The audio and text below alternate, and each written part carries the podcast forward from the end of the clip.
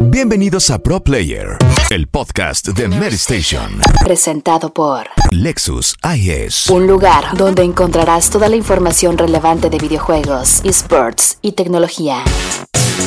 Bienvenidos a Pro Player, el podcast de Mary Station presentado por Lexus IS. un lugar donde encontrarás toda la información relevante de videojuegos, esports y tecnología. Mary Station.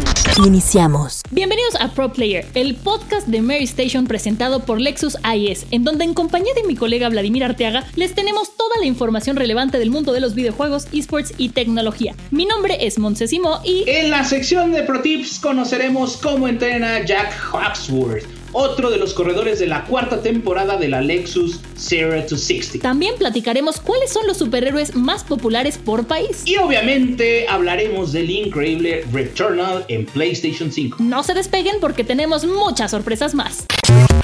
Esto es Pro Player, el podcast de Mary Station. Lo más relevante de la información de la tecnología en el mundo. Presentado por Lexus IS. No olviden buscar nuestros videos de la Lexus Driver Academy en la página de Mary Station.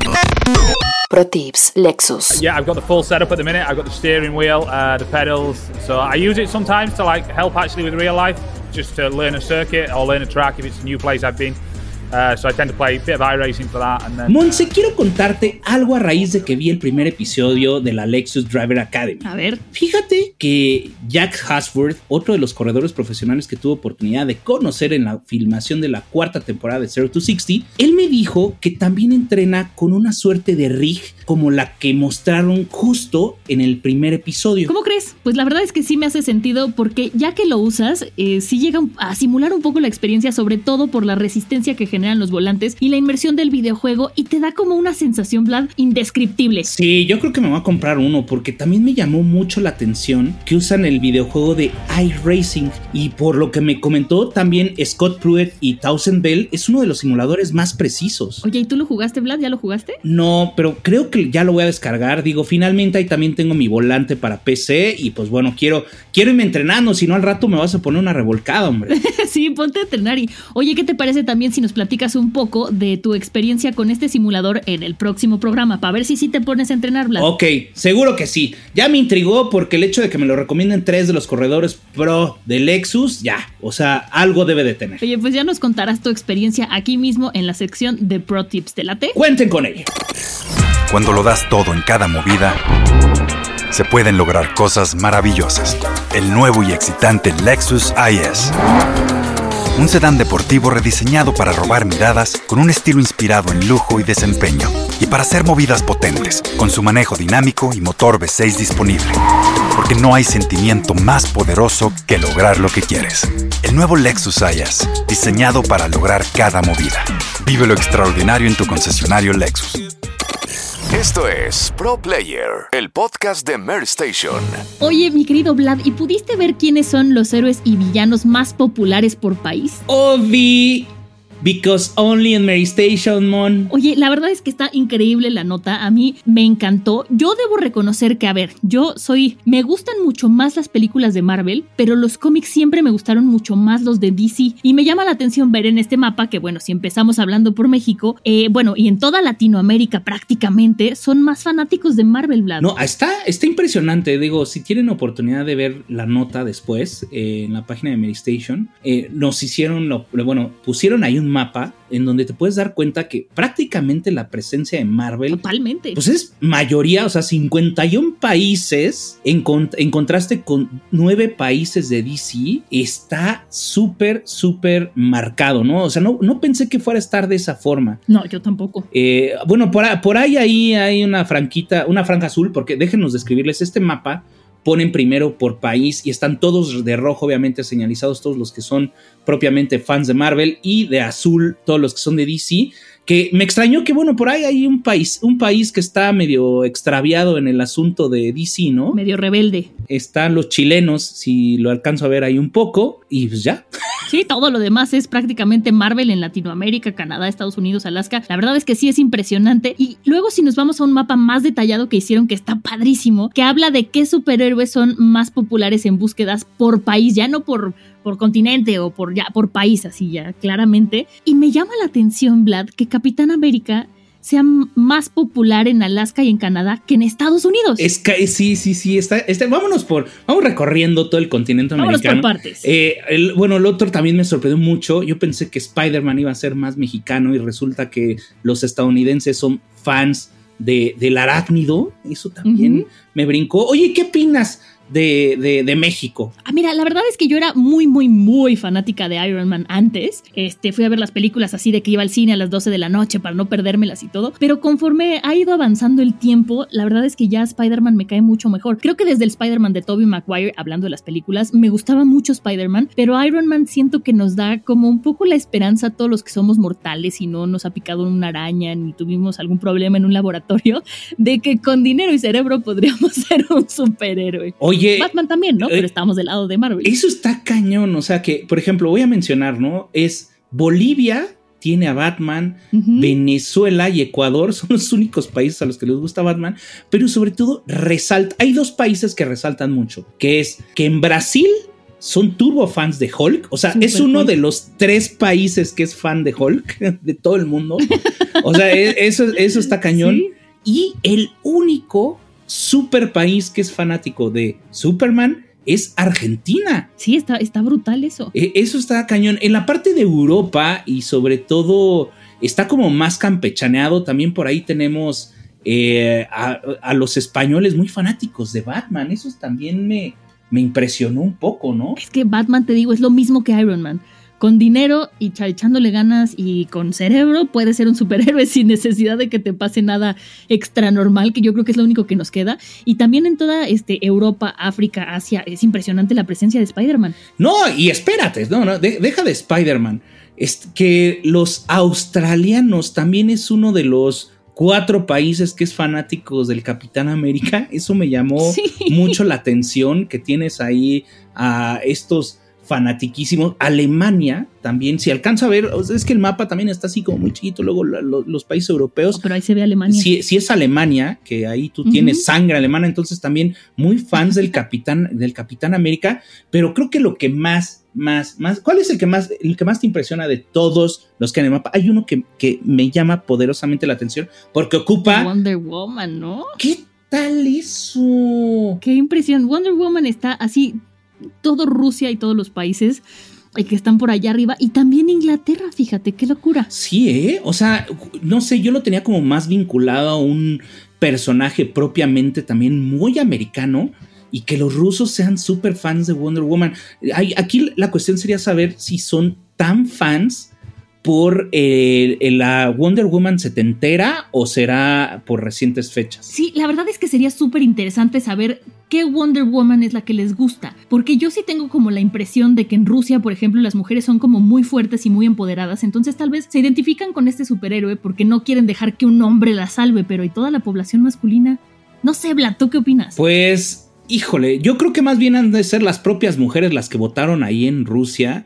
Pero bueno, yo creo que lo mejor o lo que puedan hacer si es que quieren conocer eh, cómo está esta distribución de superhéroes, quién es el número uno, que ya lo adelantamos, pero bueno, si quieren conocer todos estos detalles y que sobre todo enumeramos algunos sobre todo de, de nuestro continente, pues bueno, pueden encontrar la nota ahí en Medistation, ¿no? Porque quiero hablar de un videojuego, Mon, entonces ya, ya, ya, Basta de superhéroes, yo creo que hay que hablar de videojuegos. Vámonos a ver de qué videojuego nos vas a platicar hoy. Juego de la semana. Scout log. Pero bueno, Monse, Obi Obi, vamos a hablar de un exclusivo de PlayStation 5, de esos que creo que tú desconoces en Xbox. Este se llama Returnal, ¿eh? una propuesta súper interesante. Tengo que decir que me voló la cabeza. Ah, sí, fíjate que yo lo descargué, no lo he podido jugar. Porque sí, estaba dándole un poquito al, al The Show de MLB, que la verdad es que está buenazo. Pero a ver, platícame, antójamelo. Pues bueno, en primera instancia tiene un concepto que le llaman creación de niveles procedurales. ¿Y sabe lo que es eso? A ver, explícamelo con palitos y bolitas, por favor. Con palitos y bolitas, bueno, haz de cuenta. Primero, más o menos para no hacerles un spoiler muy grande, pues eres un, vamos a decir, un personaje que se llama Selene, que aterriza en un planeta desolado eh, de una civilización antigua y pues está aislada y sola.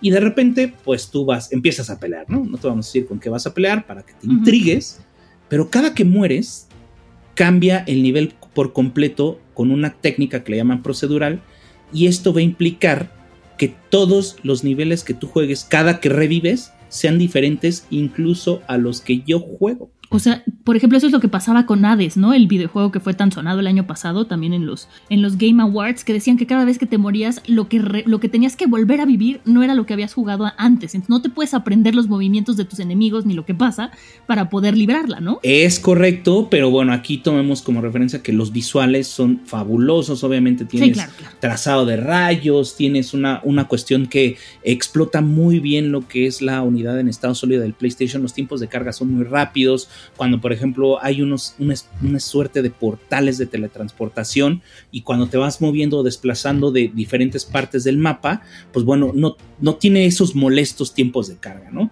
Por otro lado, la historia, la historia sí tiene esos tintes, vamos a decirle como de Alien, que es un poco entre survival, como error, como como que tiene, tiene todos esos elementos que realmente te mantienen al filo de, la butaca, de tu sillón, de tu cama, donde estés. Y sobre todo, algo que también tiene muy bien trabajado este asunto de los controles ápticos. Eh, los gatillos adaptativos también juegan eh, hay un papel muy, muy importante. Y sobre todo, tuve oportunidad de jugarlo con los audífonos. El audio, el Tempest 3D Audiotech está muy bien desarrollado, eh, sobre todo por, porque es importantísimo que estés escuchando, porque tú puedes ir de repente por algún lugar, piensas que vas del todo solo y sorpresa, te sale, un monstruo que va por detrás de ti o por un costado y obviamente el, el papel que juegan los audífonos es muy, muy muy impresionante. Mira, sí me lo vendiste sobre todo por dos cosas. Eh, tú sabes perfectamente que me enamoré del DualSense y que me digas que sí le saca provecho a todo lo que tiene ese control, me emociona, aunque la verdad es que la parte de que te mueras y todo cambie, híjole, yo soy intolerante a la frustración, Demon Soul sacó lo peor de mí, pero le voy a dar una oportunidad, Vlad. Le voy a dar una oportunidad para ver de qué estás hablando porque sí suena bastante innovador. Sí, no, no, no está tan difícil. O sea, tiene un poquito esos matices, pero no tanto. O sea, sí es jugable, es disfrutable, la vas a pasar bomba y de verdad, aspectos visuales, ponlo en tu televisión Sota 4K, por favor, Mon, tu buena tasa de cuadros por segundo, que lo vas a disfrutar muchísimo. No lo he podido jugar porque estuve dándole todo el fin de semana al Mario Kart Live Home Circuit. No sé si ya tuviste la oportunidad de probarlo, Blas. No, ay, sí que fue a nivel teórico. No me animé, ¿sabes por qué? O sea, mm, no tengo espacio. Ya, ya, no, mira, yo tampoco tengo tanto espacio, pero mira, entre hice una pista abajo de la mesa del comedor y que le daba vueltas y salía y la verdad es que, pero bueno, vámonos por partes. Mucha gente relaciona este videojuego juguete con Mario Maker, pero de carreras, porque tú puedes ir armando tus pistas para aquellos que no sepan. Es un juego que yo creo que es para chicos y grandes, porque cuando yo lo compré me dijeron, ay no, pero es para niños chiquitos. La verdad es que no. Es igual de bueno ver jugar a alguien que jugar tú y cuando haces tus propios circuitos tú decides el nivel de dificultad que te pones, ¿no? Ya ves que ando en esta cosa de andar manejando, entonces dije, este es un juego que tengo que darle este fin de semana y la verdad es que está muy bien hecho. Lo único que sí les quiero decir para que si se lo compran después no digan, ay, es que me dijeron que tiene un pequeño gran problema, Vlad no se lleva bien con los animales y no porque los animales no lo quieran, o sea, incluso mi perro le ponía su pelota enfrente para que se la moviera y entonces perseguirla,